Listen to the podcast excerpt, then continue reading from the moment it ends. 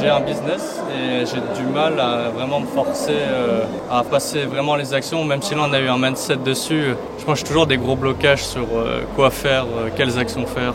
Par exemple, quelles actions tu n'arrives pas à mettre en place? Tout simplement passer à l'action. Mais sur quoi par exemple? Est-ce que Bah, tu me donner un j'ai- exemple spécifique? Par exemple, tu te dis le matin, je vais me lever faire du sport et, et du yoga. Et... Ça, ça, j'arrive à faire du sport, mais Ok. me dire juste, euh, je sais pas, juste un truc tout bête, c'est par exemple gérer les réseaux sociaux du e-commerce. Vu que j'ai pas d'inspiration, j'arrive pas à avancer. Je me dis, j'ai pas d'inspi, bah, j'arrive pas à bouger. Ouais, ok. Ta question, c'est comment dépasser le manque d'inspiration C'est ça. Ok, bah il y a plein de choses possibles. Déjà, est-ce que tu es passionné par euh, ce que tu partages? En vrai, oui, j'aime bien, mais je, je me dis, bah, c'est un manque d'idées. Et dès que je me dis j'ai un manque d'idées, j'arrive pas à avancer. Ok, alors déjà, tu peux te mettre en mode recherche d'idées en permanence. C'est-à-dire que je suis sûr que des fois, tu te balades dans la rue, tu penses à des trucs et là, tu te dis, tiens, ça, ça ferait une bonne idée. Est-ce que tu penses forcément à noter ces idées dans un carnet? J'avoue, non. Eh ben, moi, ce que je te recommande, c'est vraiment, tu dois te mettre en mode, mode- tu dois dire à ton cerveau, sois toujours à la recherche d'idées. C'est pas besoin d'être stressant. hein.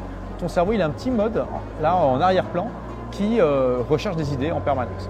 Et dès que tu en as, tu les notes immédiatement parce que tu sais que tu peux avoir une excellente idée, tu es persuadé que tu vas t'en rappeler toute ta vie. Et le lendemain, après une bonne nuit de sommeil, tu t'en rappelles que tu as une super idée, mais tu sais plus ce que c'est. Et donc, note tout. Et en fait, déjà, rien que ça, ça va te faire un. Tu peux utiliser Evernote par exemple. hein. Euh, tu, tu vas te faire une liste d'idées et tu n'auras plus qu'à piocher dedans. Dès que tu auras du temps pour euh, faire une vidéo, publier du contenu, hop, tu pioches dedans directement. Ensuite, tu- si tu as déjà une audience, est-ce que c'est le cas? Non, j'essaie de la créer actuellement. Ok, bah donc quand tu auras une audience, tu pourras leur demander. Et si, si tu côtoies des gens qui sont représentatifs de l'audience que tu essaies de bâtir, n'hésite pas à leur dire quelles questions euh, vous avez, quelles sont vos problématiques aujourd'hui? Tu vois, tout ça et tu notes, tu notes. Tu peux aller très très vite, tu peux avoir un- un- beaucoup plus d'idées que de temps pour les partager. Et, et, euh, donc déjà, ça c'est le côté inspiration. Euh, et après, euh, si tu as peur d'être bloqué par, par le manque d'inspiration, tu peux essayer de- faire des choses un peu différentes qui te sortent de la routine. Il y a un livre très intéressant d'une metteuse en scène de Broadway qui s'appelle The Creative Habit, que je te recommande d'ailleurs.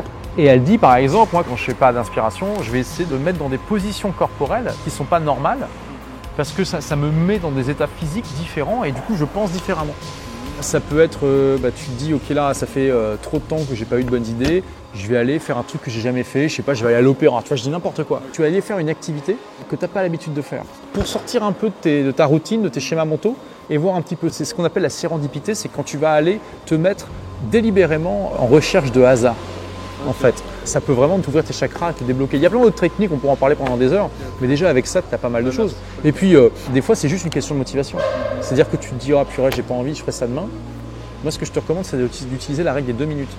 C'est-à-dire que tu vas te dire, ok, je ferai ça demain, mais d'abord, je me mets deux minutes devant mon ordi et je commence. Et tu mets un chrono de deux minutes, ça peut être cinq, hein, c'est comme tu veux.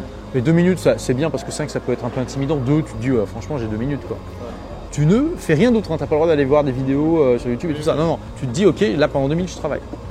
Et s'il n'y a rien qui vient, il n'y a rien qui vient, c'est pas grave. Si tu as envie d'arrêter au bout de deux minutes, tu arrêtes, il n'y a pas de souci. Mais mon pari, c'est que des fois, et peut-être plus souvent que, que l'inverse, ça va te lancer et que euh, tu te rendras compte qu'en fait, c'est pas si dur que ça et que c'est juste une question de mettre le premier pas en avant. Ça marche?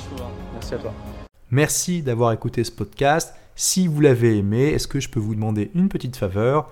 Laissez un commentaire sur iTunes pour dire ce que vous appréciez dans le podcast, tout simplement. Ça aidera d'autres rebelles intelligents comme vous à trouver le podcast et puis à être inspirés tous les jours ou presque par lui.